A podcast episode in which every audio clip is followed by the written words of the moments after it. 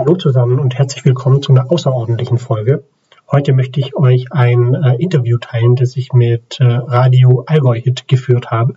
Und äh, hört einfach mal rein. Viel Spaß beim Zuhören. Der Frühling macht sich ja immer mehr bemerkbar bei uns im Allgäu. Und es ähm, macht sich auch ähm, auf den Allgäuer Wanderwegen und Parkplätzen bemerkbar. Ja, der Ansturm wird immer mehr. Im Sommer sind die Besuchermassen, die in, der Region, in die Region stürmen, äh, um die Natur zu genießen, so enorm, dass bereits äh, verschiedene Organisationen und Gemeinden nach einer Lösung gesucht haben, um die Besuchermassen zu lenken oder sogar zu entzerren. Auch das Wissenstransferzentrum Innovative und nachhaltige Tourismusentwicklung der Hochschule Kempten arbeitet zusammen mit Forschungspartnern an einem solchen Projekt. Ja, das Ganze trägt den Namen Projekt R und ähm, Dr. Äh, Robert Keller ist Professor an der Hochschule Kempten und er kann uns hier genauer informieren. Herr Professor Dr. Keller, was ist denn die Zielsetzung dieses Projekts?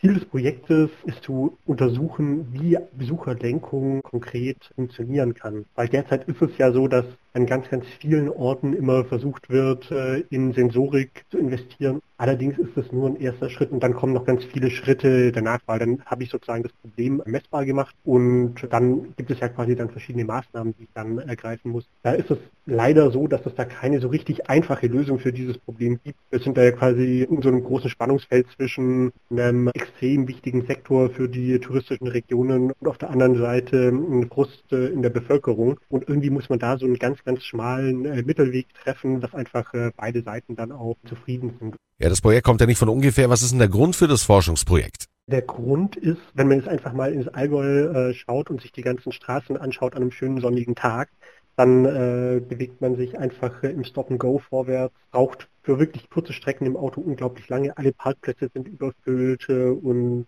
es ist einfach äh, derzeit eine Situation, die insbesondere für die Einheimischen, die vielleicht auch mal nur schnell in ein Nachbardorf wollen, eine relativ untragbare Situation, wo man einfach äh, mittlerweile handeln muss. Und wie vorhin gesagt, äh, bewegen wir uns da so ein bisschen im Spannungsfeld zwischen einen extrem wichtigen Wirtschaftssektor für die Region und äh, natürlich auch auf der anderen Seite den ganzen Frust in der Bevölkerung. Es gibt ja schon unterschiedliche Leitsysteme. Wo will die Hochschule ähm, sich da einordnen?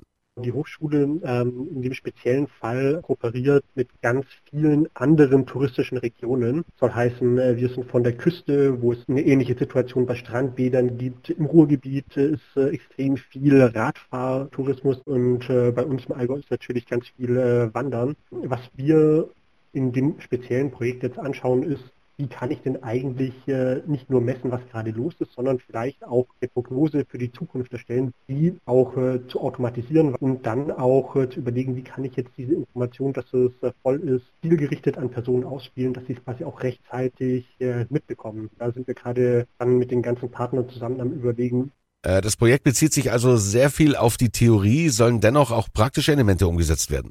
Also umgesetzt werden wird auf jeden Fall einiges im Bereich äh, der Messsensorik. Und das ist ja eine unglaublich wichtige Information dann äh, für solche IT-Systeme, um zu wissen, wo wie viele Menschen gerade sind.